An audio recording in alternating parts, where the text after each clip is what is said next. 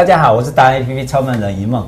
我们今天来找我们的富有人生的达人，就我们江荣源江老板。其实大家都叫他大哥了，叫我阿远呢，叫我阿元，叫阿远哈。是阿远肥皂的创办人，是对。然后很妙的一件事情是，你最近好像对那个动物动保的事情非常的热衷，为什么？呃，我在谈对动保的热衷之前，还是先跟各位朋友说一声好。我对动保的热衷，其实我觉得由来已久了哈，因为我觉得。对于我们相对弱势的生命，我说不上来为什么，我就总会觉得我们有这个机会服务一些弱势，这是应该的。所以当我在二零零五年啊，二零零六年成立阿元的时候，其实我当时在谈的这件事情就是劳动力美学。那有时候人会因为自我催眠，你会以为你理所当然做这件事情。我以前其实就很喜欢花花草草，对，很喜欢各式各样的啊、呃、动物与人接触。可是当自己觉得就是说，哎，有一种东西叫做劳动力美学的时候，我自己在定义，是我自己在定义。那那个定义就是随俗。我们通常觉得啊、呃，劳动力它就应该是比较底层的，比较基础的。嗯、那底层的跟基础的，其实在社会学上面来讲，就是相对于资源。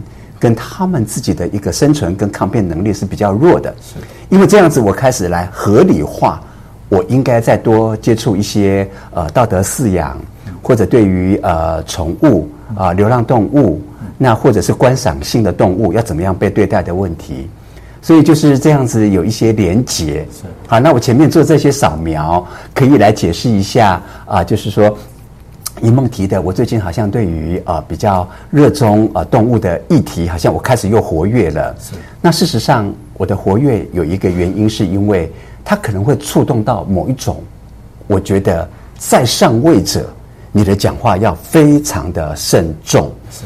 因为我们在某个国家生态的保育区，既然叫生态的保育区，那它当然就意味着生命会很丰富。是。有民众就反映了。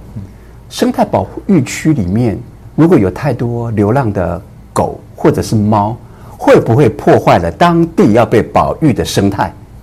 这个本来已经是一个吊诡的问题了。对，表示你对于保育生态里面，你有某一种限制跟特定条件，我觉得这个是正确的。好，那因此我们可能认为有一些流浪狗跟动物，它可能过多会去危害当地要被保护的生命体，我觉得这个合理。啊，这个合理。可是，你想要驱逐或驱离这些动物，是可以有方法、有时间、有配套措施的。糟糕了，我们的农委会居然可能是开玩笑，或者是真的，我就不清楚了。能够在面对很多记者跟公开人士的时候，他们可以提出来：哎，我们可以动用两千万的预算啊，我们可以请林务局，我们可以去聘请猎人。来处理这些流浪动物，那这个话听起来是很惊心动魄的，它太容易被解读了。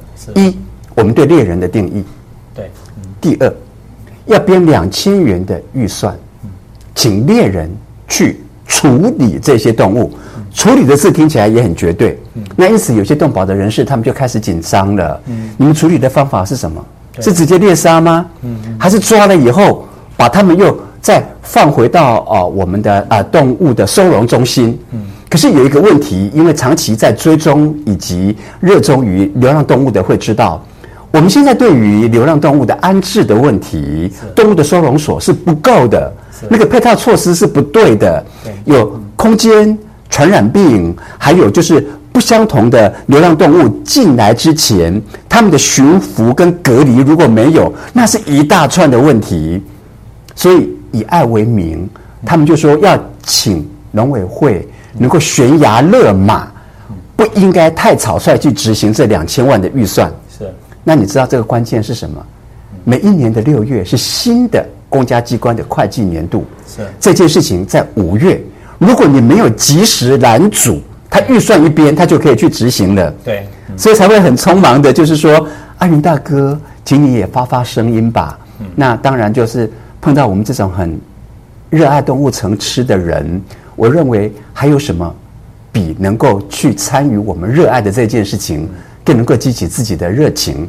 所以就基于这个样子，因为流浪动物它算是相对的弱势，它也符合我自己个人的所爱，又像是这个企业的理念应该要传导给人家的，对于基层弱势，好不要产生相对的迫害跟剥夺。是，所以我就呃站出来，觉得帮流浪动物发发声啊，悬崖勒马啊，不要找猎人去去处理他们了。其实你基本上只是站出来发发声，然后就把这个理念，还有真正的碰到什么问题，你讲出来而已嘛，对不对？哈，这是最重要的意思。但是团体来讲，他们觉得需要镜头啦，因为谁都很爱狗，做的比我们更多。但是他会觉得说，如果我可以找到有一些企业的人，或者有一些艺人，至少他会觉得说，哎。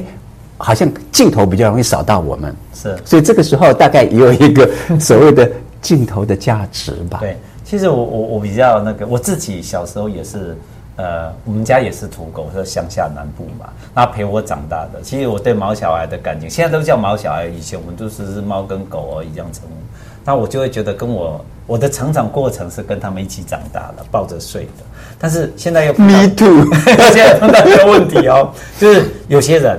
其实我后来发觉，哎，我自己不怕，我不怕猫狗啊，猫是不理我啦，都会闪远啊，狗是一一直会跟我玩在一起。可是现在碰到一个问题是，哎，我发觉我的小孩会怕狗，那怕狗的时候就会。就产生现在有的人反对的原因，说，哎，那其实流浪狗在空旷的地方，他们去那个地方玩的时候，就看到流浪狗会靠近啊，他们会害怕。其实这个问题，你的看法是怎么解决？哎，我的看法是，大家要真的互相尊重，因为真的有人会怕狗，所以饲主他，如果我们称为我们是一个文明的世主啦，哈，我认为我们也有一些相对的责任应该要负哈，就是说到了比较空旷的地方或者有。你跟你的动物以外的场所，你应该要牵链子，真的要牵链子。可是那是流浪狗啊，像阳明山啊什么一一堆呢，那那应该怎么处理？这是两难，这是两难。但这几年，我认为爱狗的人在进步。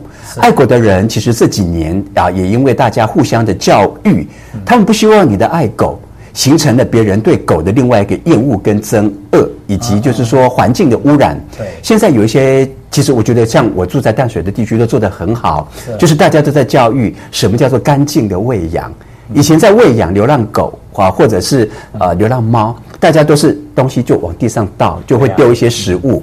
可是现在我看我们这附近很多人是这个样子，带的食物自己带着啊，其他的盘跟干净的水，好，你就是。带着，然后你去逛一逛，回来以后，你管你的狗有没有吃，你就在收干净，然后用水把附近清干净。是啊，所以我认为现在新北市淡水这些这些这一区都这样吗？很多，至少我走的地方，不管是喂猫跟喂狗，我们那个干净的喂养，我觉得其实我们这一批喜欢流浪动物的人，彼此有一些社群啊，有一些大家的资讯都在互相教育，因为我们有一个共同的认知，是，你不能因为你的爱。你就合理，每个人跟你要一样，因为每个人有障碍，好，这个是不一样的哈。就是有人怕狗怕猫，那我们会认为最好不要因为你爱狗爱猫，让人家有一些迁怒跟讨厌。特别环境卫生跟公众传染病，毕竟我们的社会是以人为主开发出来的社会，所以干净喂养的这件事情，很快的就被我们大家就认同了。都处理得很干净哦。OK，对，其实我为什么要来 来跟他找他聊聊这件事情哦？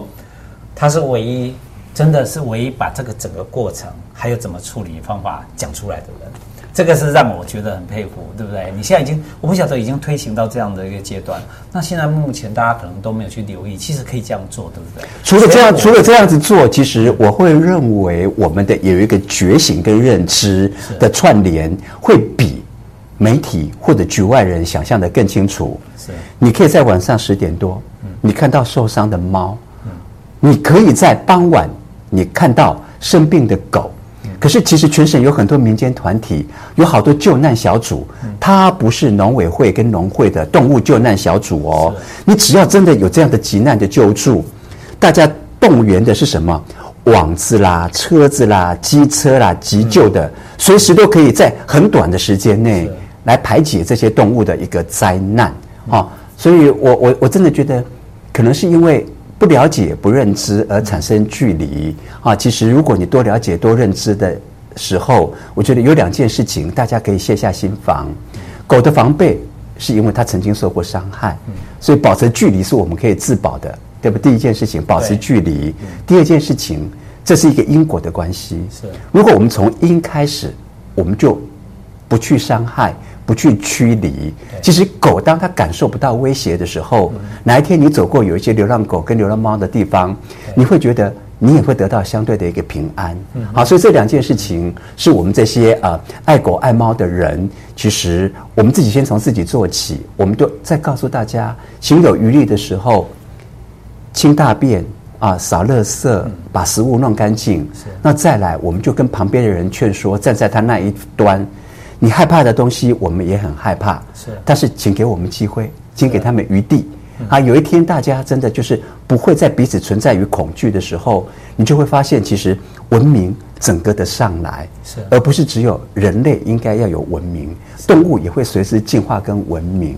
这可能也是曾古德博士他当时一直在谈的，因为我们对于人以外的生物了解的太少，可是我们的意见跟指导棋又下得太多。那台湾真的很小，我觉得要做到一个更好的啊人犬人猫共处，应该不难。对呀、我其实我 我感触的是这样。其实台湾跟其他的国家比起来，台湾真的很小。但是所以因为它的小，所以它要改善就很容易。其实现在都是因为大家的互相之间的误解。因为太多的憎恨嘛，其实我发觉这一群人很可爱哎，他他是因为充满着爱，他才去做这件事情。就好像我要回过主题来问你，这跟阿元肥皂阿元肥皂有什么关系？讲国语要正确一点。对啊，因为这个呃，其实它跟你当初的创始原理是不是相关？就是因为出自于爱，就你会去爱流浪狗。流浪猫狗，那跟你当初要创这个肥皂啊，因为自己想带给人家更多的，是呃，应该讲说那时候是什么原因？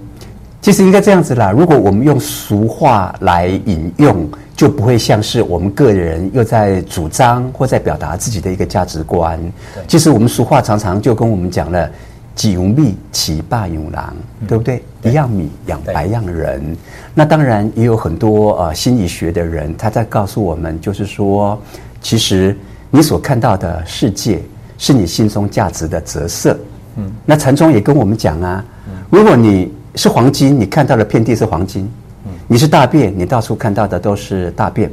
所以这件事情跟我做肥皂有没有关系？其实我觉得有关系，也没关系。假如我今天去卖面，我今天去卖菜，那因为我自己可能在某一种人格特质或家庭的背景的养成，你已经很习惯用某一种角度去看这个世界。对，那当然我所做的每一件事情，它就会很像是我要的这个角度。是，那我自己会认为我的角度更远的，我追溯不起来。是，可是比较近的，我明明看到。我妈妈在很辛苦的时候，也都是告诉我们“阿弥陀佛，菩萨保庇”。我爸爸在很逆境的时候，也是“哈利路亚”，主会开咱的路。所以我可能好像耳濡目染，也就是说，如果你还遇到什么事情，你说。你们家有双主啊？对对对，我爸爸，我爸爸是吃饭前要祷告是“哈利路亚”，但是我妈妈是初一十五拜拜是“阿弥陀佛”。但是只要拜拜，我爸爸就不吃。然后他们各拜各的神。所以在那个当中，可能我觉得就是耳濡目染吧。我也没有分析，我就会认为大家其实是可以相安无事的。嗯。啊，所以那一套价值观可能就会变成是我自己在处理我的工作、我的人生跟我的喜好的时候的某一种切角。嗯，可是这两个双主，你们的爸爸跟妈妈所信仰的这一事情，它有共同的一个理念，就是都出自于爱。对不对？台湾其实真应该把爱找回来，这是一个很重要的事情。可是他们出自于爱，我长大了以后来看，其实是他们爱他们的信仰多过于爱他们自己。他们好像做很多事情为了奉献，然后为了行善。但我觉得这个是好的啊，就是某一种是利他的精神。台湾人就是这样子啊，台湾人就是喜欢付出，所以人家都觉得全世界都觉得说台湾人你们都很热情啊，很那个，对不对？应该是这样形容。对，我想这个有种下一个因，但是后来有一些催化。我这边请给我一点点时间，我要谈到这个催化哈，因为有种子它不一定会变成树，它需要刚好有一些适当的条件。是。那我觉得我的催化的这件事情，是因为我出社会以后，我是好奇心所使，我做了一些义工。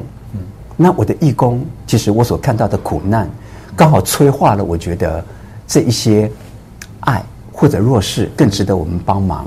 是因为我在做义工的过程当中，我们都是好玩嘛，要做义工，那就来做最不喜欢人家去做的。